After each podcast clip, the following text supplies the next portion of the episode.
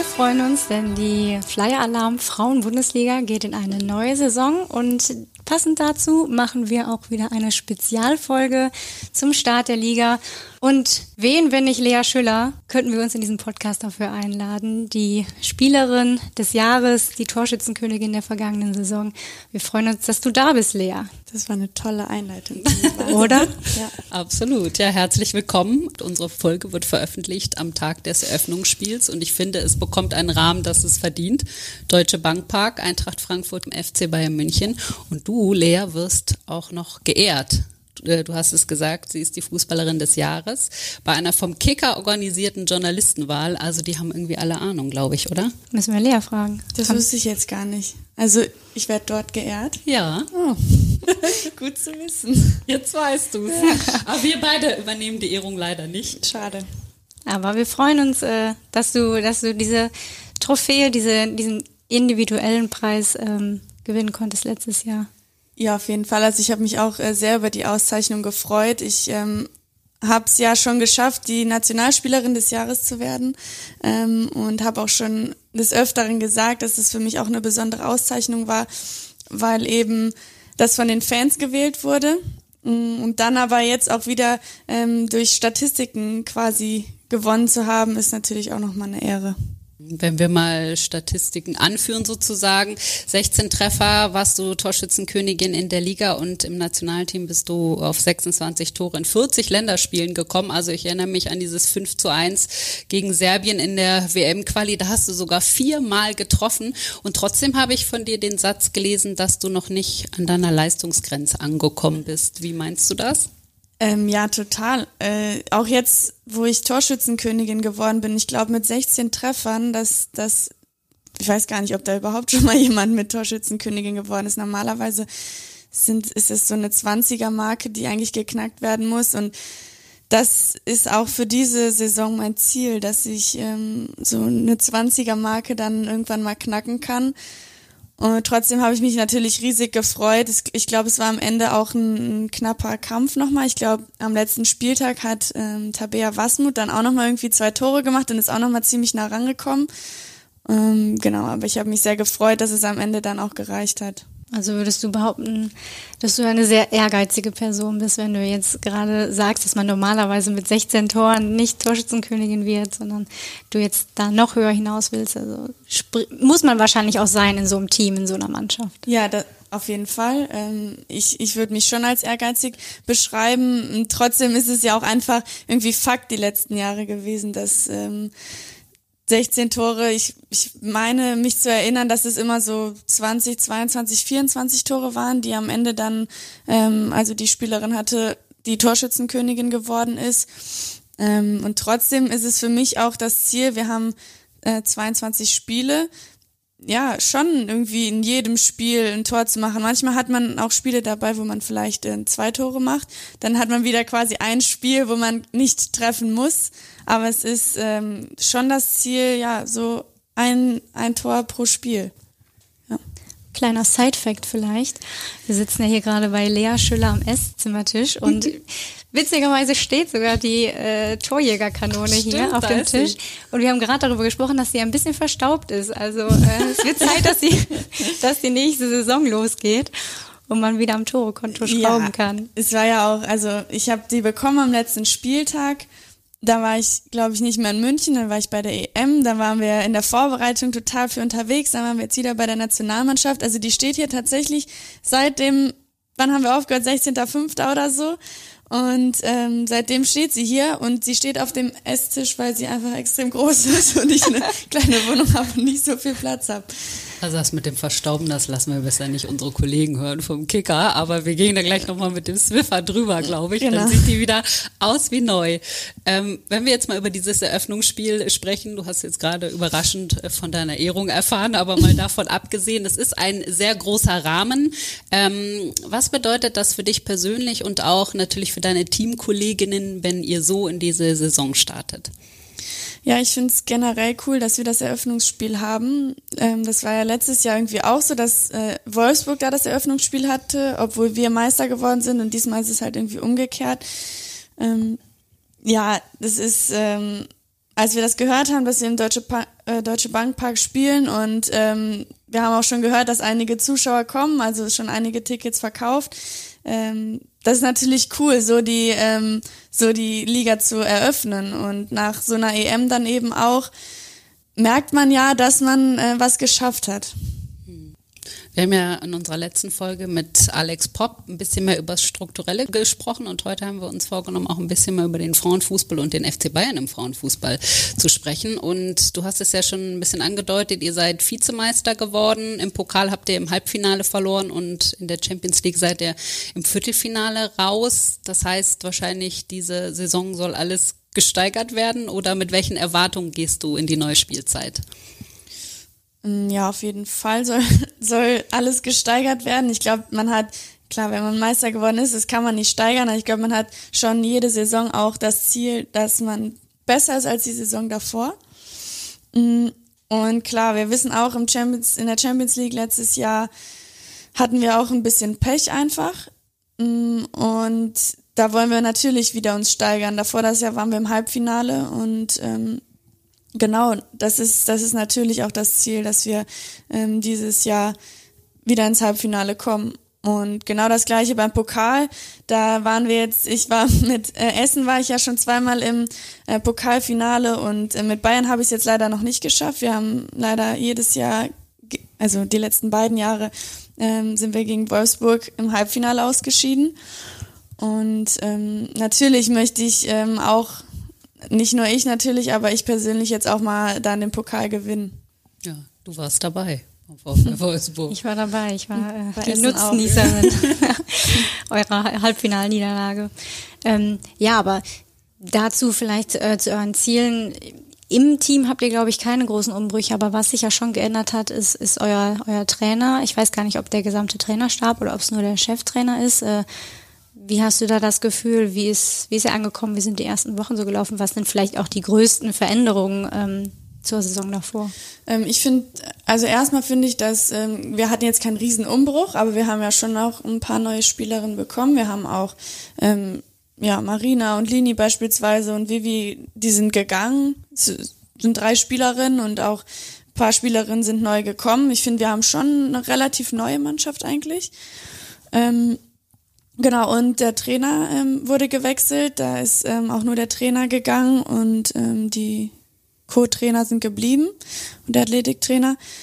Ähm, ja, also es ist alles anders eigentlich tatsächlich. Ähm, wir spielen halt auch ein ganz anderes System. Äh, darauf mussten wir uns natürlich auch erstmal einstellen. Das ist schwer gewesen, weil wir eben lange bei der EM waren und eine sehr kurze Vorbereitungszeit hatten und äh, der Trainer äh, genau, ein, ein 3-4-3 spielt, weil er das eben aus ähm, seiner äh, Zeit vorher, aus den Vereinen, wo er vorher war, ähm, ja, erfolgreich äh, irgendwie, war er sehr erfolgreich mit und äh, hat es dann mit zu uns genommen. Und ähm, genau, also es hat sich, es hat sich wirklich sehr viel äh, geändert zu letzter Saison.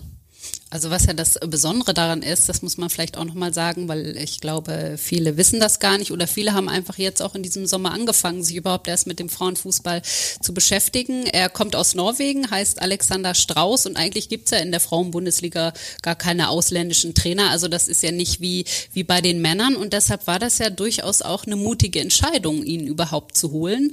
Ähm, und was ich auch sehr interessant finde, er hat in seiner Heimat nicht nur Frauenmannschaften, sondern auch Männer trainiert. Auch das ist ja hier irgendwie irgendwie anders. Also äh, Julia Nagelsmann würde jetzt wahrscheinlich nicht nächste Woche leider bei den Frauen auf der Bank sitzen. Aber hier könnte man ja auch mehr Diversität und Offenheit schaffen, dass also Trainer, dass es egal ist, wo sie arbeiten, dass Fußball Fußball ist, oder? Mm, ja, ja, auf jeden Fall. Also, ähm, genau, also erstmal zu der Sache, dass, ähm, dass er quasi Ausländer ist.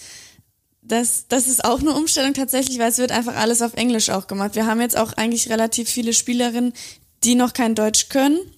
Ähm, die, äh, ja, Tainara zum Beispiel spricht auch kein Englisch, das ist halt auch ein bisschen problematisch, aber das wird alles und ähm, ja, alle Besprechungen auf Englisch. Und ich glaube, ähm, wenn ich jetzt von mir sprechen kann, äh, für mich ist es auch eine Herausforderung, ähm, mich dann auf Englisch auszudrücken ob es jetzt im Training ist, wenn ich irgendwas nicht verstanden habe, oder bei einer Besprechung, wenn man dann halt auch Fragen gestellt bekommt, das ist ähm, nicht so einfach.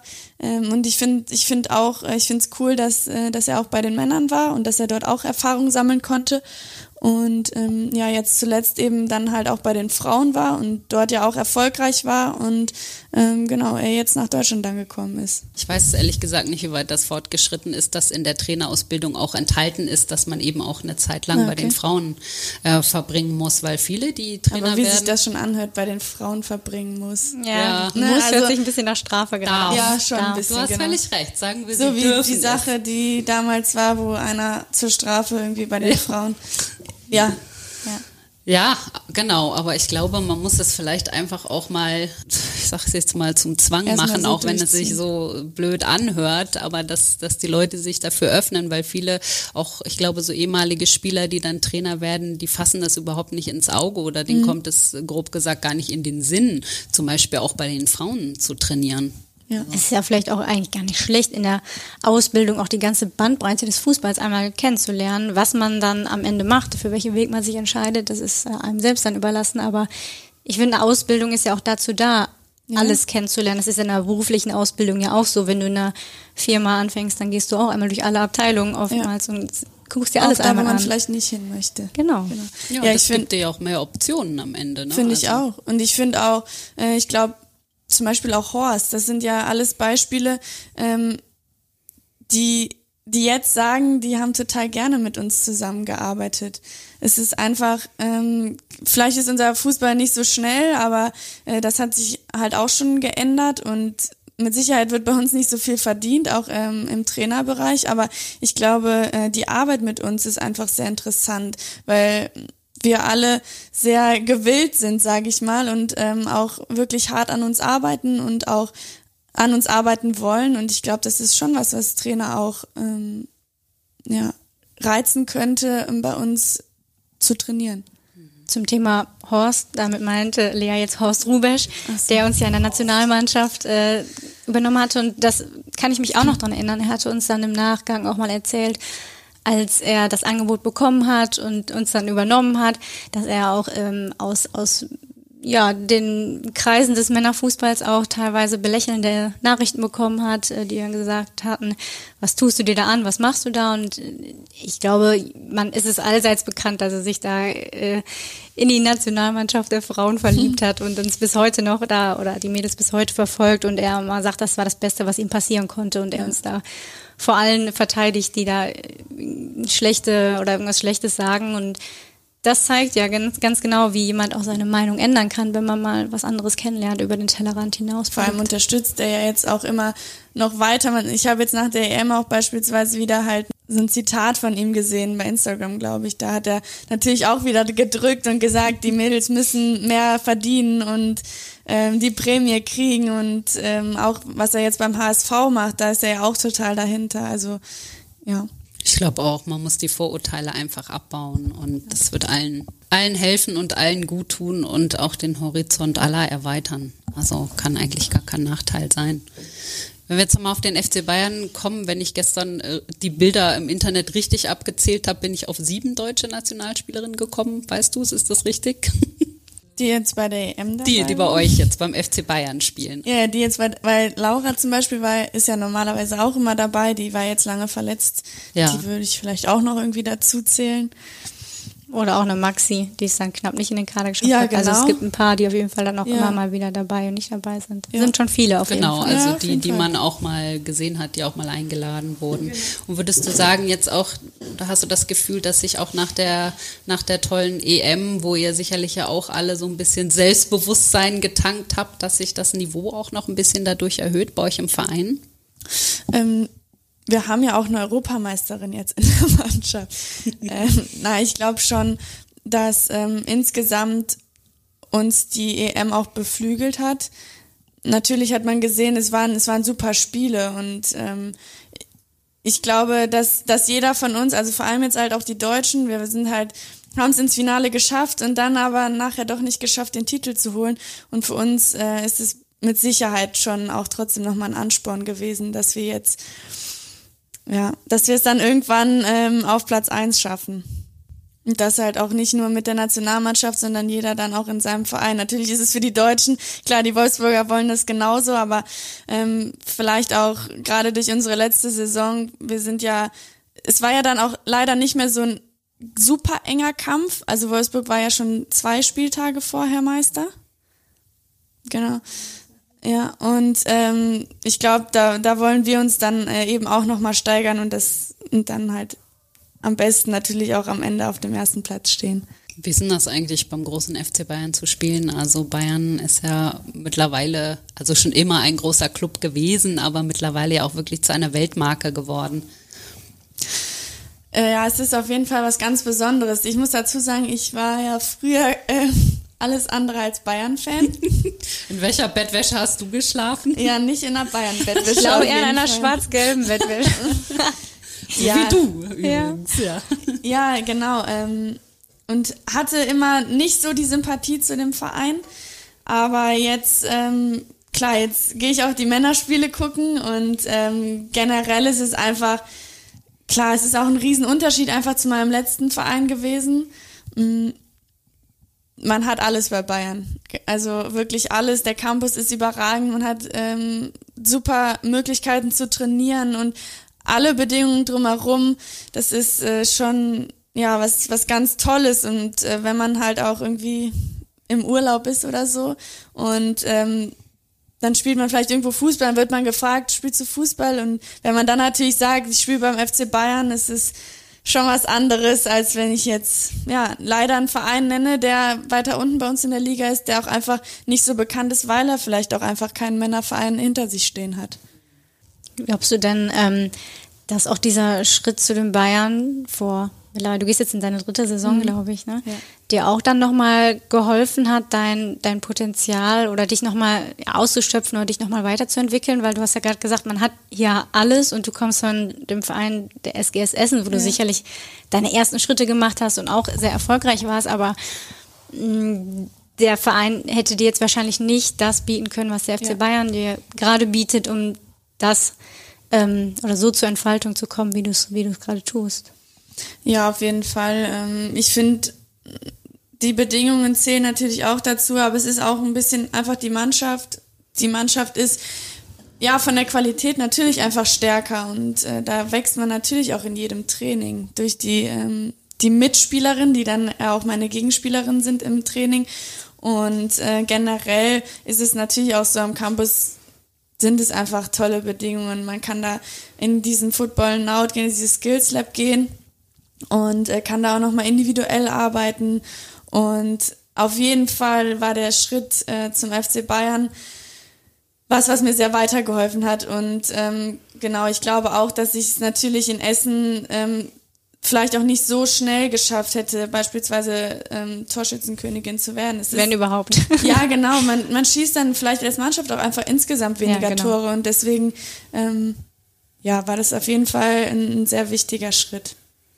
Aber wenn ich das richtig verstanden habe, hast du ja nicht gleich das erste Angebot angenommen vom FC Bayern. Die haben doch schon ein bisschen länger an dir rumgebaggert, oder? Du wolltest noch ein bisschen in Essen bleiben, da erstmal auf eigenen Beinen stehen, alleine wohnen. Ja, äh, genau. Ich hatte schon relativ früh eigentlich das Angebot von Bayern. Da war ich, ähm, ich glaube, ich war 18 oder 19 und da weiß ich nämlich noch, da war Markus Högner noch also noch der Trainer, dann kam ja Daniel Kraus und dann kam wieder äh, Markus Högner und ich hatte auch mit äh, Markus darüber gesprochen und er hatte dann auch so gesagt, ja, also er will mich da gar nicht halten und ich soll das ruhig machen, aber ich hatte ähm, nicht so das Gefühl, dass ich irgendwie auch eine gestandene Bundesligaspielerin war.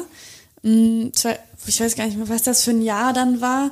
Ähm, jedenfalls, ja, habe ich Bundesliga schon gespielt, aber ähm, war einfach noch nicht für mein Gefühl so weit, ähm, um in einem Top-Club zu spielen.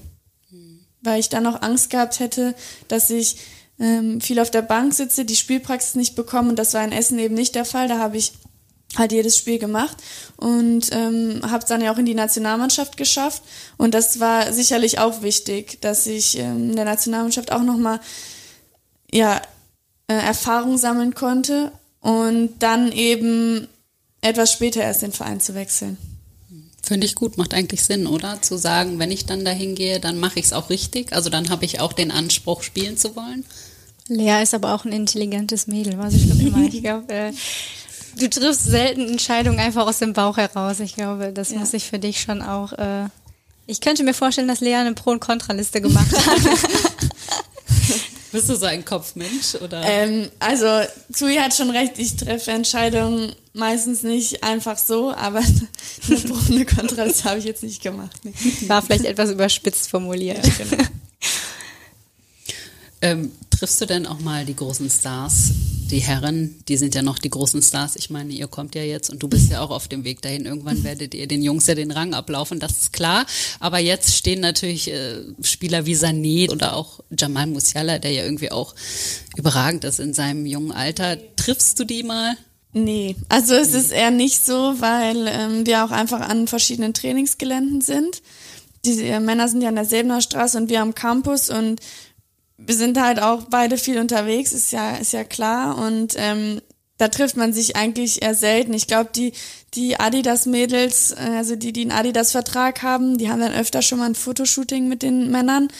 Ich hatte dann, ähm, ja, ist jetzt halt auch schon länger her, wo ich äh, Nationalspielerin des Jahres geworden bin ähm, und äh, der Kimmich halt auch. Da haben wir auch ein gemeinsames Interview gegeben und ich war halt an der Silbener Straße und war dann auch kurz bei den Männern in der Kabine, aber ansonsten ähm, haben wir eigentlich eher wenig Kontakt. Das ist eigentlich ähnliches, äh, eigentlich. ähnliches Phänomen, was wir letztes, äh, letzte Folge von Alex Pop gehört haben. Ja, genau. Die auch gesagt hatte, wir gedacht. sind an ganz verschiedenen Standorten, wir haben eigentlich genau. kleine Berührungspunkte. Ja. Ähm, ähnlich. Ja, finde ich auch. Ähm, müsste man eigentlich, haben wir ja letztes Mal schon gesagt, man müsste eigentlich mehr Synergien schaffen. Aber wir können ja nur reden, ne? wir können es ja. ja nicht äh, selber nicht anpacken. Ähm, also haben wir jetzt ja über den FC Bayern gesprochen. Wir haben gesagt, du bist ähm, Fußballerin des Jahres geworden, du bist Nationalspielerin des Jahres geworden. Aber einmal da hattest du jetzt echt irgendwie großes Pech. Und das war jetzt ausgerechnet bei der Europameisterschaft diesen Sommer. Da hast du ein Tor erzielt im ersten Spiel gegen Dänemark und dann hat Corona an die Tür geklopft und du warst erstmal raus. Wie hat sich das für dich in dem Moment? Ich meine, man ist so motiviert und so heiß auf dieses Turnier und dann wird man so ausgebremst. Wie hat sich das angefühlt? Ähm, ja, es war, also ich, ich will gar nicht sagen, es war am Anfang gar nicht so, dass für mich eine Welt zusammengebrochen ist. Es war für mich einfach unglaublich. Es war für mich unbegreiflich, dass ich Corona gekriegt habe, weil ich wirklich bis dahin noch nie Corona hatte. Ähm, ich habe es zweieinhalb Jahre geschafft, mich von allem fernzuhalten. Und ja, wie das dann bei der EM passieren kann, wo wir eigentlich keinen Kontakt so zu anderen Leuten auch hatten, ähm, ja, war für mich erstmal überhaupt nicht zu begreifen, dass ich dann ich hatte Halsschmerzen und habe dann einen Test gemacht und äh, dass dann echt da ein zweiter Strich kam, ähm, ja, wie gesagt, erst konnte ich es überhaupt nicht glauben und ähm, dann ging es mir halt auch nicht so gut. Das war natürlich auch ein bisschen blöd. Ähm, dann ging es mir erstmal nicht so gut und irgendwann, als es mir dann besser ging, da war es dann echt einfach, einfach nur noch ganz schlimm für mich, weil ähm, ich wusste, okay, jetzt, ich habe schon zwei Spiele verpasst und das nächste Spiel, also das Viertelfinale dann, werde ich mit Sicherheit auch verpassen, weil ich dann einfach nicht fit bin. Ich war halt zweieinhalb Jahre nicht nur nicht Corona-krank, sondern gar nicht krank. Und ähm, nach so einer, ja, auch nach einer Erkältung, also erstmal wieder reinzufinden und dann bei einer EM, wo das Niveau total hoch ist, wieder einzusteigen, wird total schwer sein. Und natürlich, dass ich nicht von Anfang an spiele, war sowieso schon klar, ähm, weil Poppy auch einfach eine gute Sache, ähm, ja, sie hat ihr, ihre Sache einfach gut gemacht und ähm, ja, das war, das war schon ähm, ziemlich schlimm für mich, weil ich am Anfang eben, genau, ich habe Startelf gespielt und noch nicht mal schlecht gespielt, und dann ist man trotzdem raus aufgrund von Corona. Und das Schlimme an Corona ist, man kann nicht mehr mit ins Stadion. Wenn ich jetzt nur erkältet gewesen wäre, dann hätte ich wenigstens mit ins Stadion gehen können.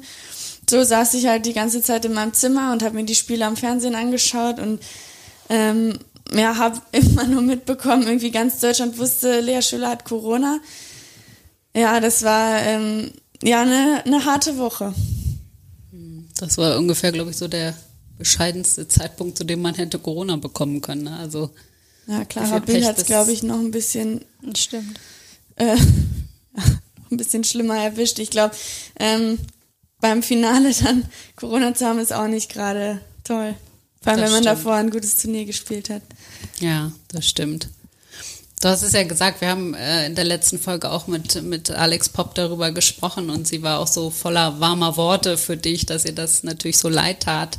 Und sie hat auch gesagt, also selbst wenn du immer gespielt hättest, für sie wäre es trotzdem das Größte gewesen, dabei zu sein aufgrund ihrer, ihrer Knieverletzung irgendwie. Also Jetzt warst du dann auf deinem Zimmer gefangen und hast natürlich dann auch beobachtet, wie sie quasi irgendwie die Leute total begeistert hat und richtig durchgestartet ist. Wie, wie hast du sie gesehen? Also ich bin mir sicher, du hast ja das auch von Herzen gegönnt, auch wenn es natürlich, das ist ja leider dann auch so, weil es im Sport ist, ist ja irgendwie auch ein Konkurrenzkampf, auch wenn es natürlich ja. dann im eigenen Herzen wahrscheinlich ein bisschen schmerzt. Ja, auf jeden Fall, aber ich äh, bin auch wirklich froh, dass äh, Poppy es so ähm, geschafft hat, weil äh, ich glaube auch ohne sie hätten wir es einfach auch nicht ins Finale geschafft und vor allem im Halbfinale, äh, wenn man also im Halbfinale gegen Frankreich, wenn man gesehen hat, wie sie da die Tore unbedingt machen wollte, war sie einfach ein extrem wichtiger Faktor bei der EM für uns und ähm, mit Sicherheit auch ein ähm, was was uns einfach dann auch im Finale gefehlt hat und ja. ähm, genau im Endeffekt hatte ich dann Corona, ich konnte nichts daran ändern und war dann einfach froh noch dabei sein zu können. Es war halt wenn man wenn man es so sieht, war es ja dann noch ein guter Zeitpunkt. Ähm, ich hatte es in der Gruppenphase und nicht äh, danach. Und bei den äh, KO-Spielen dann dabei zu sein und auf der Bank zu sitzen, es war einfach.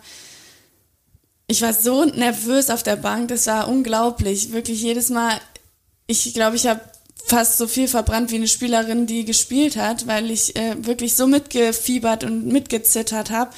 Und ähm, ja, genau. Und dass das Poppy dann, ähm, nachdem sie noch nie eine Europameisterschaft gespielt hat, ähm, so da durch die Decke startet, äh, hat mich natürlich schon auch dann für sie gefreut. Wie hast du ähm, die Stimmung äh, mitbekommen oder wie hast du die empfunden? Weil wenn man auf der Bank sitzt, das äh, kenne ich auch noch von meiner Saison in Wolfsburg jetzt zum Schluss, dann bekommt man natürlich häufig auch noch ein bisschen mehr mit von der Stimmung, weil wenn du auf dem Platz stehst, ist es ja oft so, bist du im Tunnel, merkst du gar nicht, was da so auf den Rängen irgendwie passiert, aber so, wenn man auf der Bank sitzt, dann kriegt man schon noch ein bisschen mit mehr von der Stimmung, glaube ich, und dem Drumherum. Ähm, ja, auf jeden Fall. Wir saßen ja auch immer äh, vor, so vor den Deutschland-Fans sozusagen und ähm, ja, insgesamt war in den Stadien natürlich eine überragende Stimmung. Das war einfach toll äh, zu sehen, was die, dass, dass erstens so viele Leute gekommen sind und dass dann auch so viele deutsche Fans gekommen sind und ähm, ja, das war einfach überragend und beim Finale ähm, war es, glaube ich, egal, ob man auf dem Platz oder auf der Bank war, da hat man es von überall mitbekommen. Das war Klar, wir wurden hauptsächlich ausgebucht, aber es war trotzdem einfach ein mega Gefühl. Ähm, so viele Leute, die da waren und auch wenn sie jetzt halt für den Gegner waren, aber es, war, es hat einen trotzdem mitgenommen. Ja, das glaube ich. Also es ist auch so, so ein Moment, äh, den man, glaube ich, seine Kar ganze Karriere nicht vergisst. Ja, man hat es ja schon an den Fernsehbildschirmen auch gespürt was da los war in England und ähm, wie die Atmosphäre war. Und man muss ja auch sagen, also die Leute sind ja auch dran geblieben. Es war ja nicht mhm. so dieses, wir gucken das mal und dann sagt man irgendwie, ach, das interessiert mich doch nicht. Und ich glaube, das liegt schon auch daran, weil das Niveau natürlich auch wirklich hoch war. Also mhm. auch ihr habt ja echt so einen richtigen Powerfußball gespielt. Wie würdest du die Entwicklung oder das, was wir auch einfach sportlich auf dem Platz da gesehen haben, wie, wie würdest du das einordnen? Ich hoffe, ich sage jetzt nichts Falsches, aber es war ein bisschen überraschend tatsächlich auch. Ähm, wir haben davor, haben wir in der Quali, also das war ja vor der ähm, Europameisterschaft, haben wir ja noch WM-Quali gespielt. Und äh, da war es immer so ein Auf und Ab. Da hatten wir dann zwei Spiele immer und eins war davon gut und eins war nicht gut. Und dann verliert man vor der EM auch noch gegen Serbien äh, in der WM-Quali ein Spiel. Und ähm, ja, ganz ehrlich, man wusste nicht so richtig, wo man steht, dann auch vor der Europameisterschaft. Und dann war es eine krasse Entwicklung. Ich finde, allein schon im ersten Spiel, da haben wir ein ganz anderes Gesicht gezeigt als in den Spielen davor. Und ähm, das hat sich dann auch so durchgezogen. Und ich glaube, man hatte auch schon richtig äh, Respekt vor uns. Wir haben ja auch viel schon darüber gesprochen, auch im letzten Podcast, wie ihr die Menschen dann auch begeistert habt hier in Deutschland und dass das viele vielleicht auch gerade diesen Sommer ihre Begeisterung für unseren Sport entdeckt haben. Und was mir dann auch noch eingefallen ist, äh, ich habe euer zum Beispiel euer Vorbereitungsspiel gegen Atletico Madrid gesehen. Das war ja nur ein Vorbereitungsspiel, mhm. aber ich habe gesehen, der Campus, ich glaube, es war ausverkauft. Es waren ja. super viele Leute da und dann habe ich schon gedacht, boah, wenn das jetzt so weitergeht, wenn man schon zum Vorbereitungsspiel so viele Zuschauer kommen, das ist auf jeden Fall verheißungsvoll und äh, macht Lust auf die neue Saison. Oder wart ihr auch überrascht, dass da so viele Zuschauer waren, jetzt schon in der Vorbereitung? Ja, total. Ähm, die Mädels hatten vorher schon mal ein Spiel am Campus äh, gegen Brighton und da waren wohl auch schon so viele da, das wusste ich aber gar nicht. Und als ich dann halt ins Stadion gekommen bin gegen Atletico und da wirklich, es war ausverkauft und ich war wirklich richtig überrascht. Also die eine Tribüne, die war nicht ganz geöffnet, dafür war die Stehtribüne offen, die sonst nicht auf ist.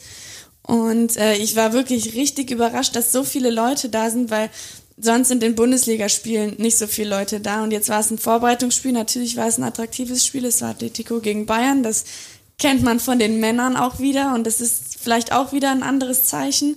Ähm, aber genau, ich hatte auch das Gefühl, jetzt bei den Länderspielen, die wir jetzt äh, zuletzt dann hatten, Bulgarien und Türkei, das sind ja eigentlich nicht so attraktive Spiele gewesen. Ich habe trotzdem sehr viele Nachrichten bekommen, dass viele Leute das auch geschaut haben und generell, dass diese Spiele auch übertragen wurden.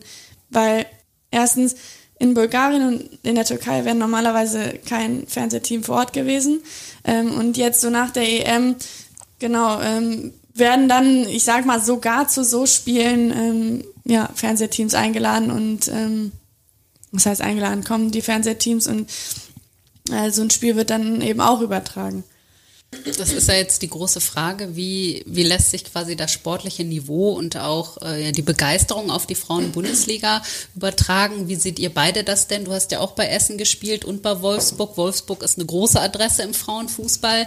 Hast du oder habt ihr so ein bisschen die Befürchtung, dass sich das auf die großen Vereine vor allem dann richtet, dass da viele Leute in die Stadien kommen? Oder wie ist das bei den kleineren Vereinen? Also könnt ihr euch vorstellen, dass jetzt bei Essen auch mehr Leute ins Stadion kommen zu den Spielen? Ja, also bei Essen ähm, kann ich es mir auf jeden Fall auch vorstellen. Ich glaube, Essen ist generell nicht so eine schlechte Adresse, was Zuschauer angeht, ähm, weil ja eben auch dadurch, dass sie im RWE-Stadion spielen, ein ja, attraktives ähm, Stadion haben. Und ähm, natürlich wird sich das mit Sicherheit vor allem auch auf Wolfsburg und Bayern auswirken, aber ähm, jetzt beispielsweise auch auf Frankfurt. Also ähm, Frankfurt gehört mit Sicherheit auch zu den äh, größeren Vereinen, sage ich mal. Und ähm, da ist es jetzt auch so, dass man im Männerstadion spielt und äh, viele Zuschauer kommen. Ja, würde ich dir recht geben. Ich glaube auch, dass Essen grundsätzlich eine sehr sportbegeisterte Stadt ist. Rot-Weiß Essen füllt ja auch das Stadion eigentlich immer. Ich, es ist dann halt natürlich schwierig, die Leute vielleicht ähm, ja, der Name zieht dann vielleicht nicht so dieses SGS Essen, weil die Essener sich vielleicht damit nicht so identifizieren wie mit dem Club Rot-Weiß Essen, weil er einfach nicht so bekannt ist. Vielleicht ist das dann so ein bisschen die Hürde, die genommen werden muss. Deswegen glaube ich auch, dass es für die ähm, größeren Vereine, die sowieso auch eine größere Fanbasis haben, vielleicht auch ein bisschen einfacher ist, Stadien zu füllen. Es ist ja wahrscheinlich am Ende auch so, bei den größeren Vereinen spielen eben auch die meisten Nationalspielerinnen, die die Leute jetzt aus dem Fernsehen kennen. Du hattest ja mit äh, Alex Popp in der letzten Folge auch erzählt, dass als ihr angefangen habt, da fehlten euch so ein bisschen die Vorbilder. Es gab nicht so viele und ihr seid natürlich jetzt auch ein bisschen zu Vorbildern und Idolen geworden und kann ich mir natürlich vorstellen, klar, wenn die euch kennen, wenn die sagen, ah, die Lea Schüller, die kenne ich von der EM, da gehe ich jetzt mal hin, dann gehen sie halt natürlich zum FC Bayern, aber ja. Das ist dann wahrscheinlich schwieriger auch für, für die kleineren Vereine. Ich bin ja noch Vereine. ein bisschen jünger als ihr beiden. ja. ähm, aber Nein, das weiß ich nicht. ich meinte jetzt als Poppy und äh, Tui. Ach so, okay. Ähm, und für mich war es aber auch so, dass, dass ich jetzt nicht so, es war einfach nicht so sichtbar und deswegen hatte ich jetzt auch nicht so Frauenfußball-Vorbilder. Ist halt, ist halt schwer, genau. Wenn man, wenn man sowas dann nicht sieht übers Fernsehen oder so, dann, wo, also woher soll das kommen? Vor allem, wenn man dann irgendwie aus Krefeld oder was kommt, wo, wo es keinen Frauenverein gibt, dann ist es einfach, ist es einfach sehr schwer. Und ich glaube, das haben wir jetzt halt auch geschafft, dass, äh, dass man uns halt jetzt kennt und ähm, vielleicht wir auch viele Mädels ähm, begeistern konnten.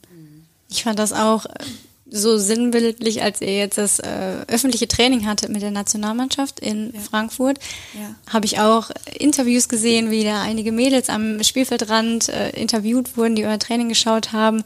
Da war, glaube ich, auch ein Mädel, ich würde sie so zehn, zwölf Jahre vielleicht schätzen, die sagte auch, ja, ich, ich wusste vorher, kannte ich es gar nicht so, jetzt habe ich ganz viel Fußball im Sommer geguckt und ich bin jetzt richtig Fan und gucke mir alle Spiele an und kenne die Spielerinnen und genau das ist das, ja. Mhm. Da ist, ist ja genau das, das, was, was man erreichen möchte, dass man diesen Mädels dann auch Vorbilder gibt, ihnen dann hilft, auch dran zu bleiben oder ihnen auch ein Ziel vielleicht gibt, irgendwie das Gleiche auch mal erreichen zu wollen.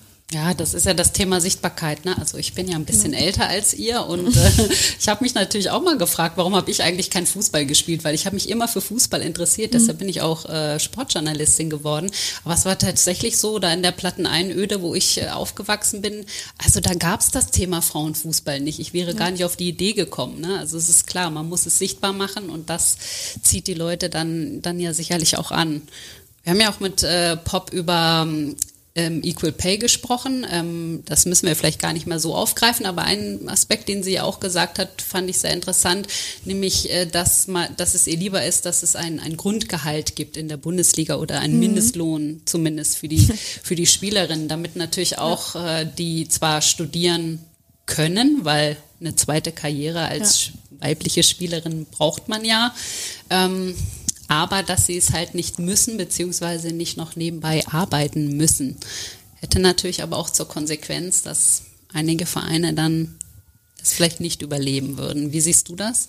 Ähm, ich sehe das ganz genauso wie Poppy, weil ähm, dadurch würde ähm, natürlich auch das Niveau einfach total steigen in der gesamten Bundesliga. Und dann wäre es vielleicht auch nicht mehr so, dass ähm, es zwei Vereine gibt, die ganz oben stehen und ja, immer die gleichen, die unten stehen und immer die gleichen, die im Mittelfeld äh, rumdümpeln. Äh, und ich glaube, dass, ähm, dass das auch einfach sehr wichtig ist, weil man, man kann sich dann einfach viel mehr auf den äh, Sport konzentrieren. Man, man, natürlich würde das eine Leistungssteigerung mit sich ziehen. Und andersrum glaube ich auch, äh, alle die, die nebenbei noch arbeiten, ich studiere jetzt auch, aber ich mache ein Fernstudium, oder halt die, die äh, studieren gehen, das finde ich ist auch wieder ein Unterschied. Ähm, ich glaube, dass dadurch auch zum Beispiel ein Verletzungsrisiko sinkt, weil ich meine, Tui ist das beste Beispiel. Die ist ähm, von zu Hause morgens nach Köln gefahren, dann zwei Stunden nach Essen zum Training, dann wieder eine Stunde nach Hause und das jeden Tag. Das ist sau anstrengend. Und auch im Auto sitzen ist ähm, mit Sicherheit nicht gut, wenn man zwei Stunden vorm Training im Auto sitzt. Und ähm, das wäre, glaube ich, äh, extrem wichtig und würde ja, vielleicht einige Vereine in den Ruin treiben, aber ich glaube, dass äh, viele andere Vereine oder halt auch einfach viele Männervereine, die dann ähm, in den Frauenbereich einsteigen, ich glaube, das könnte dann auch äh, die Liga insgesamt attraktiver machen, wenn man beispielsweise ein Spiel äh, Dortmund gegen ähm, Bayern hätte. Und äh, deswegen glaube ich erstens dieser, ja, wie ihr gesagt habt, Mindestlohn wäre sehr, sehr wichtig äh, für den Frauenfußball wegen solcher Spiele, aber auch um einfach das Niveau der Liga anzuheben. Wobei wir leider auf das äh, Duell Bayern Dortmund mal mindestens noch fünf Jahre warten müssen. das wollte ich auch gerade sagen. Also ja, es, es, dauert noch ein bisschen. Ja. Ähm, also sechs Jahre dauert es, bis man in die Bundesliga aufsteigt, wenn man keine Lizenz kauft. Einmal ist der BVB schon, schon aufgestiegen, also ja. dauert es noch äh, fünf Jahre. Da waren wir an unserer ersten wenn sie Folge. Jedes Jahr aufsteigen, wenn sie jedes genau. Jahr aufsteigen, genau. Das ist dann der. Aber irgendwann haben sie ja dann auch einen Alex Pop und dann. Äh Poppy trainiert da dann vielleicht noch ab. So. Also geht, geht dann nicht ins Ausland, sondern bringt, nach Dortmund. Und du hast hast ja dich da auch ins Spiel gebracht. Ja, ja. Ich würde dich da auch noch mal ins Spiel bringen. Oh, jetzt haben wir schon drei. ja, Der zukünftige Kader wächst. Ja. Ähm. Ob es dann allerdings mit einem, so einer Anfahrtspauschale getan ist, das weiß ich nicht. Da müssen wir nochmal in die Verhandlungen gehen. Das kann ich dann ja übernehmen. Genau. Aber Lea hat ja gerade schon ihr Studium angesprochen. Ich meine, du hast deinen Doktortitel gemacht. Wir haben ja eine echte Frau Doktor mhm. sitzen. Ähm, Wirtschaftsingenieurswesen studierst du, ne? An der ja. Hochschule Niederrhein? Nee. Mhm. Nein? Das, also das habe ich ähm, dort angefangen. Okay. Es war halt ein Präsenzstudium, weil es in Krefeld war. Äh, das habe ich dann aber nach meiner Knieverletzung, wo ich dann ein ganzes Semester nicht äh, anwesend war und nach ich glaube, drei weiteren Semestern, die einfach nicht so funktioniert haben, wie ich mir das vorgestellt habe, habe ich das dort aufgegeben und bin in ein Fernstudium gegangen. Okay, und das passt für dich zeitlich? Wann, wann studierst du? Bist du da irgendwie, kannst du das ein bisschen freier gestalten oder wie funktioniert das? Ja, ich bin total ungebunden. Also da macht man gar nichts in Präsenz, man macht alles äh, online. Man kann auch alle Klausuren online schreiben. Wir können sogar, äh, das haben, ich glaube, Clara und Julie schon gemacht, im Ausland auch Klausuren schreiben. Das heißt, ich glaube, wir waren in England beim Arnold Clark Cup oder so, da haben die dann auch eine Klausur geschrieben. Und äh, genau, ich kann mir alles legen, äh, wie mir das gut passt. Und das Studium läuft jetzt auch schon länger, aber es läuft. Aber du bist aber eigentlich auch schon sehr, sagen wir mal, du bist sehr organisiert und du setzt dich dann auch hin und lernst. Ich glaube, beim Fernstudium ist ja oft die Versuchung auch äh, groß, das so ein bisschen alles vor sich herzuschieben, aber ich hatte, soweit ich das noch weiß, damals, von damals bist du da schon sehr engagiert und äh, willst das ja auch, äh, vielleicht nicht in Regelstudienzeit, aber doch auch durchbringen. Ne? Ja, das auf jeden Fall. Ähm, Regelstudienzeit wäre dann jetzt dieses oder nächstes Semester Ende und soweit bin ich auf jeden Fall noch nicht und ich bin auch strukturiert und ähm, möchte das auch auf jeden Fall beenden. Es ist halt nur die Sache, wenn wir jetzt dann auch bei einer Europameisterschaft oder sind, dann, oder so sind, dann macht man natürlich was so nebenbei, wenn man mal Zeit hat, aber das ist dann auch wieder ein Monat, wo man vielleicht noch nicht mal ein Fach schafft und ähm, Genau, also es ist ähm, alles nicht so, ähm, so einfach mit der Zeit, aber ähm, man hat genug Zeit und deswegen äh, wird es schon hinhauen. Wo kommt denn dein Interesse fürs Wirtschaftsingenieurswesen her?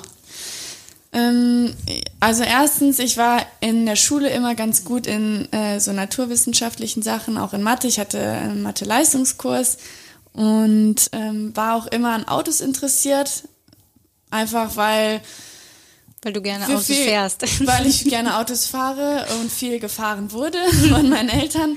Ähm, genau, und habe mir dann nach dem Abitur wusste ich nicht so genau, äh, was ich machen möchte und ähm, habe mich dann, habe viel im Internet auch recherchiert und war dann auch auf einer, auf einer Seite, ich glaube bei BMW und ähm, dort wurde das eben gesucht und dann habe ich mich ein bisschen äh, eingelesen und war halt viel, was Mathe auch betrifft, aber eben auch der wirtschaftliche Teil dabei. Und ich glaube, dass es ähm, eine ganz coole Sache ist. Es ist ein bisschen Abwechslung, nicht nur die harten Mathe-Sachen, sondern eben auch die wirtschaftlichen Dinge, die man in, insgesamt, finde ich, auch gut im Leben gebrauchen kann.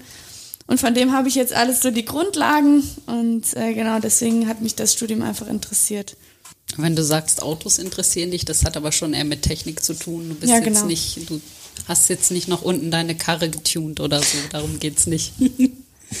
ähm, nee, ich habe sie nicht. Also äh, ich habe ein schnelles Auto, aber ähm, getuned ist nichts, nee. Ähm, aber trotzdem ähm, interessiert mich da auch ähm, bei Autos natürlich der technische Teil. Okay, ja, finde ich interessant. Und ich mache jetzt halt auch, also mein Berater, ähm, der hat mir da die Möglichkeit äh, verschafft, dass ich bei ihm ein Praktikum mache. Und ähm, da freue ich mich auch schon drauf. Das ist tatsächlich jetzt auch diese Woche. Und äh, da werde ich auch so ein bisschen in die Automobilwelt eingeführt und ein bisschen auch ins autonome Fahren und so. Und das ist schon was, was mich sehr interessiert. Ich habe erst so gedacht, boah, jetzt in der Woche, äh, wo wir das erste Pokalspiel haben und dann auch ähm, Liga, da jetzt noch ein Praktikum reinzuhauen. Und dann hat er mir erzählt, was wir machen. Und dann habe ich richtig Lust darauf bekommen. Okay, also ist das auch was, was du dir für später mal vorstellen könntest, so in ja. dem Bereich Automobilindustrie, mhm. also ganz ab, fernab vom Fußball sozusagen, nochmal was mhm. zu machen? Ja, genau, also das kann ich mir auf jeden Fall vorstellen. Ähm, in welche Richtung das dann geht, das kann ich jetzt natürlich noch nicht sagen. Deswegen ist es halt auch gut, dass ich halt äh, so ein Praktikum mache. Aber das ist ja auch das, was wir gesagt haben. Wir möchten ja auch mit so einem Mindestlohn in der Liga auch nicht mhm Spielerinnen die Möglichkeit nehmen, irgendwas zu tun nebenbei, sondern sollen jeder natürlich sich fortbilden, Studium machen, äh, Praktika machen, nur halt eben ohne diesen Druck es machen zu müssen, sondern es ja. sich so legen zu können ja, genau. und so auch so ein Studium so lang ziehen zu können, wie es eben angenehm ist neben dem Fußball und nicht darauf angewiesen ja. zu sein, es möglichst schnell zu machen, um dann schnell in den Job genau. zu gehen, damit man sein Geld verdient.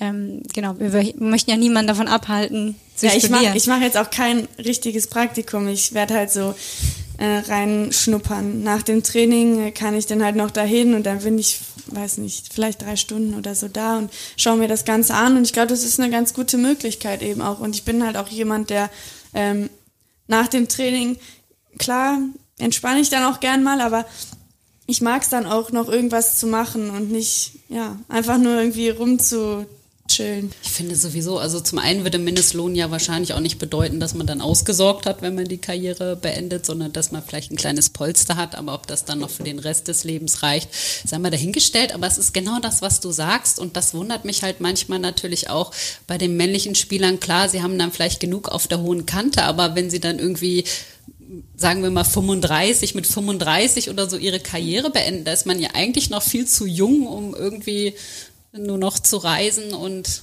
ja, wobei, es klingt auch gut, aber ich ja. meine, also man braucht ja irgendwie auch was, was einen so beschäftigt im Leben, auch finde ich für den Kopf, wo man sich dann nochmal so reinbeißen kann. Und deshalb finde ich das eigentlich, äh, wenn man mal so schaut, was einige ehemalige Spieler machen, also einige stellen ja wirklich viel auf die Beine, aber von anderen hört man ja auch gar nichts mehr oder dann mhm. leider ja nur noch Ungutes, dass das Geld dann weg ist. Mhm. Also aber zum Beispiel Lea ist auch eine Spielerin, ich meine, wir haben auch ein paar Jahre zusammen gespielt und ich würde dich jetzt auch nicht als eine klassische Profifußballerin bezeichnen, die äh, trainiert und danach nach Hause geht und nichts mehr macht, sondern du warst ja eigentlich immer nur auch interessiert an vielen Dingen außerhalb. Du bist grundsätzlich auch ein sehr kreativer Mensch. Wir haben vorhin noch drüber gesprochen, dass du auch irgendwie gerne was bastelst und baust und irgendwie, ich glaube, ich weiß nicht, ob du dein, hast du nicht dein Bett damals so irgendwie ja, selber gebastelt? Aus Paletten, ja. Ähm, gemalt hast du schon. Also du bist ja sowieso auch jemand, der auch sich anderweitig kognitiv irgendwie beschäftigen muss ja. und auslasten muss und du, glaube ich, dich auch nicht nur mit dem Sport in deinem Leben auch zufrieden gibst, glaube ich. Ja, genau. Und auch nicht nur mit Fußball. Also ich mache nebenbei auch dann gerne mal andere Sportarten, jetzt auch wenn Pause ist oder so. Ähm, ich glaube, wenn ich jetzt keinen Fußball mehr spielen würde, dann würde ich sicherlich auch viel Fußball spielen, aber wenn jetzt Pause ist, dann gehe ich halt auch gerne irgendwie Beachvolleyball spielen oder mache ja, irgendwelche anderen Sachen. Also ich bin schon immer sehr aktiv. Was ja vielleicht auch an deiner Freundin liegen könnte. Die ist ja auch Sportlerin. Also ich habe hier schon die große Ansammlung von Flaschen für Eiweißshakes und Co. äh, festgestellt. Deine Freundin ist ja Sportseglerin. Segeln, ist das auch etwas, was dich interessiert? Oder bist du erst durch sie damit in Berührung gekommen? Ja, tatsächlich schon. Also ich glaube, ähm, ich weiß nicht, ob es generell so in Deutschland ist, dass man davon nicht so viel mitbekommt. Das ist halt auch wieder eine Randsportart, etwas, was nur übertragen wird, äh, wenn Olympia ist. Und ähm, deswegen bin ich auch erst äh, durch sie ähm, ja mit Segeln in Berührung gekommen, habe es natürlich auch schon mit ihr ausprobiert und ähm, es ist äh, sehr anspruchsvoll tatsächlich, ja. Also ich weiß nicht, ob das was für mich wäre, aber so mit ihr dann mal ganz locker äh, mitzugehen, macht mir schon Spaß. Ja, ist schon krass, schon anstrengend. Ich hatte irgendwie auch diesen Sommer so das erste Mal Berührung mit dem Segelsport mhm. tatsächlich mhm. vorher auch noch nie. Und ich fand auch irgendwie so diese Ruhe da draußen auf dem Wasser und so, das fand ich irgendwie echt. Aber cool. das, das ist dann beim Sportsegeln nicht mehr, weil dann sind so viele Boote und äh, jeder auf dem Boot brüllt ja. seinen Partner an, weil man irgendwann hat man auf Speed drauf und dann ist es natürlich auch laut und dann sind da tausend Trainer und also die Ruhe hat man da nicht. Wir haben natürlich auf dem Beiboot sozusagen den Wettkampf beobachtet, mhm. aber es ist natürlich klar, ich war auch irgendwie mal auf dem Startschiff, also mhm. jeder so muss sich natürlich dann auch eine gute Ausgangsposition genau. fürs, fürs Rennen schaffen, bevor es dann losgeht. Also da geht schon echt zur Sache. Das fand ich wirklich sehr interessant. Ähm, trainiert ihr denn auch viel zusammen? Äh, ja, also mit so Kraftsport machen wir viel zusammen. Ähm, immer wenn, wenn wir überhaupt mal zusammen sind, weil das ist in letzter Zeit gar nicht so häufig der Fall. Ähm, Kommt dann, aus Österreich oder deine Freundin ist Österreicherin. Ja, genau. Deshalb. Es ist halt jetzt gar nichts damit zu tun. Sie ist halt viel unterwegs mit dem Segeln. Man muss halt immer dort sein, wo mehr ist. Und das ist in München nicht der Fall. Deswegen ist sie viel unterwegs und ähm, aber ansonsten auch in den Pausen und so, da sind wir schon immer ähm, eigentlich jeden Tag dann auch im Kraftraum und machen irgendwas. Aber sie ist halt auch mein Partner in den anderen Sportarten, die wir dann machen, beim Beachvolleyball beispielsweise. Ähm, oder wir gehen hier auch mal äh, Basketball spielen oder so. Oder Tischtennis spielen wir zu Hause ganz viel. Also äh, genau, wir machen eigentlich alles zusammen. Aber ist es dann auch schön für dich, dass ihr einerseits ja sowas völlig Unterschiedliches macht und man mal auch in was eine andere Welt reinschnuppern kann, von der was mitbekommt, aber andererseits macht er irgendwie trotzdem das Gleiche, ja. den Leistungssport und ihr wisst genau. ganz genau, was, was man dafür leisten muss und habt wahrscheinlich dann auch viel Verständnis für die jeweils ja, genau. andere, wenn sie wieder zehn Tage mit der Nationalmannschaft ja. unterwegs ist oder dann sie wieder zum Meer muss, um mhm. zu segeln, dann hat man ja vielleicht doch ein bisschen mehr Verständnis füreinander. Ja, total. Also als wir uns kennengelernt haben, war sie ja gerade keine aktive Profiseglerin. Und da war es aber schon einfacher für mich, weil sie halt Verständnis dafür hatte. Und ähm, ich habe andersrum auch Verständnis dafür, dass sie weg muss. Und das ist natürlich auch schon das, was, was das Ganze so ein bisschen leichter macht. Wenn ich mir jetzt vorstelle, dass ich jetzt jemanden, ähm, Partner habe, der vielleicht keinen Leistungssport macht und dafür nicht so viel Verständnis hat, wenn ich weg bin, dann würde es wahrscheinlich oft zu Streitereien kommen oder ja, Unverständnis einfach und ähm, ja, genau, deswegen ist es äh, eigentlich ähm, ziemlich gut, dass wir beide ähm, Profisportler sind, aber auf der anderen Seite sehen wir uns momentan auch sehr, sehr wenig. Das ist natürlich dann die, die Kehrseite Medaille. Genau. Ja. Wenn ihr dann Tennis spielt oder Beachvolleyball oder so. Tennis können wir beide gar nicht. Wer kann besser verlieren? Ich meine, wenn zwei Profisportlerinnen, äh, ja. will wahrscheinlich also auch jeder gewinnen, oder? Ja, auf jeden Fall. Ähm, und manchmal streiten wir uns auch. Also zum Beispiel beim Tischtennis kann ich gar nicht verlieren, obwohl sie immer, also am Anfang war sie immer besser. Und ich bin jetzt ein bisschen reingekommen und auch besser geworden, aber manchmal habe ich mitten im Spiel dann noch einfach aufgehört zu spielen. Ich total, nee, konnte ich einfach nicht. Ähm, genau, aber zum Beispiel beim Volleyball sind wir dann auch in einem Team und ähm, es, macht, einfach insgesamt sehr viel Spaß, gemeinsam äh, zu sporteln. Sporteln. Du postest ja auch viel aus eurem gemeinsamen Leben oder mhm. überhaupt aus deinem Leben. Bist du jemand, dem das liegt? Also so die Öffentlichkeit, ist das was, was dir gefällt, was du suchst oder bist du da skeptisch? Gar nicht. Eigentlich. Gar nicht, okay. nee, eigentlich, ähm, also ich habe kein Problem damit, das offen zu zeigen, dass ich eine Freundin habe und ähm, deswegen, deswegen poste ich das auch. Ähm, aber ich bin gar nicht so der Öffentlichkeits- und Mittelpunktstyp. Ähm, genau deswegen gebe ich auch eigentlich gar nicht so gern Interviews und so. Ähm, ja, aber ja, also mal so ein paar Bilder bei Instagram zu posten, ähm, ist ja eigentlich äh, auch ganz schön. Es bleibt natürlich auch dann für einen selber ähm, ja in Erinnerung. Klar, absolut. Ich meine, jetzt habt ihr natürlich auch irgendwie nochmal so eine neue Berühmtheit, sage ich mal, gewonnen. Hast du dich da vielleicht ja. auch schon mal an der einen oder anderen Stelle erschreckt, dass du irgendwas über dich gelesen hast? Weil klar, wenn man ähm, dann auch was postet oder so, die Medien greifen ja wahrscheinlich auch dann öfter mal was auf. Ja, ähm, genau. Ist man auch einfach selber schuld, wenn man Bikini-Bilder postet oder oben, also wir haben ja so ein Bild, wo wir kein Bikini-Oberteil anhaben, aber man uns von hinten sieht. Und ähm, ja, wenn dazu was geschrieben wird, ähm, dass wir uns gerne mal aufreizend zeigen, kann ich äh, da drüber stehen. Das ist mir eigentlich äh, egal, wenn eine, irgendeine Zeitung sowas schreibt, ähm, weil ich es eben auch gepostet habe. Das heißt, ich muss auch mit sowas rechnen. Ähm, genau, aber insgesamt würde ich jetzt behaupten, ich habe jetzt nicht super viele Bikini-Fotos oder so drin. Und äh, generell hatte ich jetzt auch noch nicht so mega schlechte Erfahrungen damit, ähm, ja, dass irgendwas von meinem Instagram genommen wird und was Schlechtes darüber geschrieben wird. Ja, also ihr habt ja auch nichts zu verbergen, ne? Das natürlich auch geht dann wieder so ein bisschen in die Richtung, wie die Frau gesehen wird. Das sind dann immer so Themen, die aufgegriffen werden, weil Frauen werden immer oft nach dem Äußeren oder nach Äußerlichkeiten beurteilt und auch sowas wird dann irgendwie eine Schlagzeile gemacht. Ja. Geschrieben sicherlich der Artikel von einem Mann, darauf wette ich.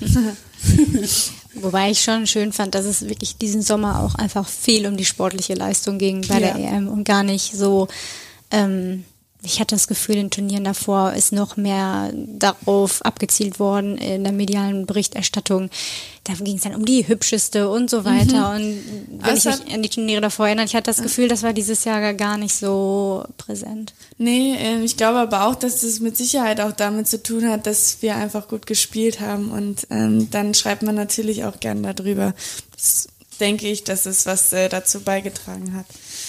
Das finde ich auch. Das ist mir auch aufgefallen. Habe ich gestern auch noch drüber nachgedacht, weil beim Turnier in Frankreich wurde ja zum Beispiel sehr viel über Julia Gwynn berichtet, die ja auch eine große Fangemeinde und viele Follower auf Instagram hat und das ist ja auch okay. Sie ist ja auch ein total hübsches Mädchen, aber da sind ja auch noch mal auf dem Platz zehn andere und auf der Bank auch noch andere Spielerinnen und ich finde, jede von, von euch hat ja auch so eine interessante Geschichte, die es auch irgendwie wert ist zu erzählen und das fand ich auch. Diesmal war das nicht so, da wurde nicht so irgendwie auf diese Äußerlichkeiten geschaut, sondern das waren einfach so ein bisschen, ja, die Geschichten, die, die Lebensgeschichten. Ja, da war dann Alex Pop, die hat alles, äh, alle Artikel abgegriffen helfen.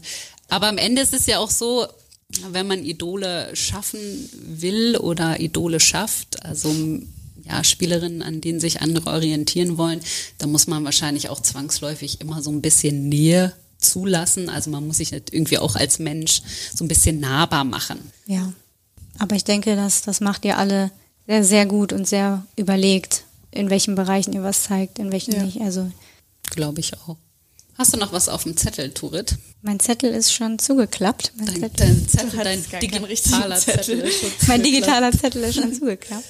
Okay, dann würde ich vielleicht sagen, können wir ja abschließen ähm, nochmal mit der Frage, also das nächste Turnier steht ja im nächsten Sommer schon bald an, ja. nämlich ähm, die WM in Australien und Neuseeland. Ich glaube, das wird auch echt cool, vielleicht ein bisschen schwierig mit dem Schauen, weil mhm. natürlich die Uhrzeit dann ja. komplett anders ist. Nichtsdestotrotz, was hast du dir persönlich, also wie würde so deine Idealvorstellung von dem Weg dorthin für dich persönlich sein? Ähm, Corona ja, gibt es dann ja hoffentlich nicht naja, mehr. Corona kann man ja trotzdem noch kriegen, aber äh, für mich ist schon das Ziel, dass ich ähm, jetzt wieder mehr Spielzeiten sammle.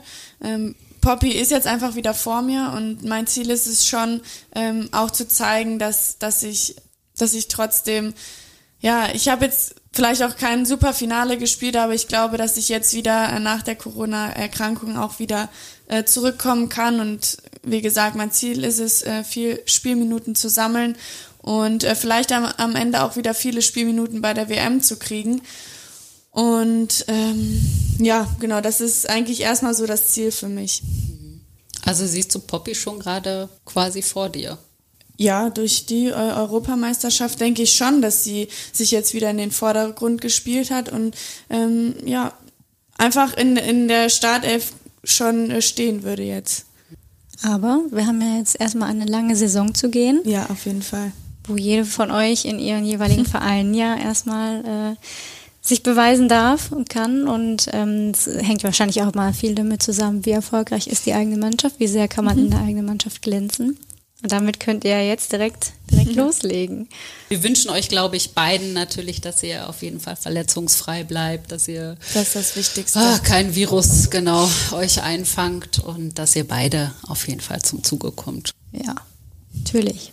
Ich würde sagen, wir stauben jetzt noch die Kickerkanone schnell Genau, auf. hol den Zwiffer raus. Zwiffer. und wünschen dir natürlich alles Gute für die neue Saison. Empfehlen natürlich unseren Zuhörerinnen und Zuhörern, die Frauen-Bundesligaspiele zu besuchen. Genau. Am besten jetzt direkt. Äh, genau. genau. Besten jetzt noch schnell in Deutsche Bank Park aufbrechen. Genau. Macht euch äh, auf den Weg. Es gibt bestimmt noch Restkarten und dann äh, wird das eine tolle Saison, glaube ich. Ganz genau. Vielen Dank. Alles Gute Danke für dich. Auch. Danke.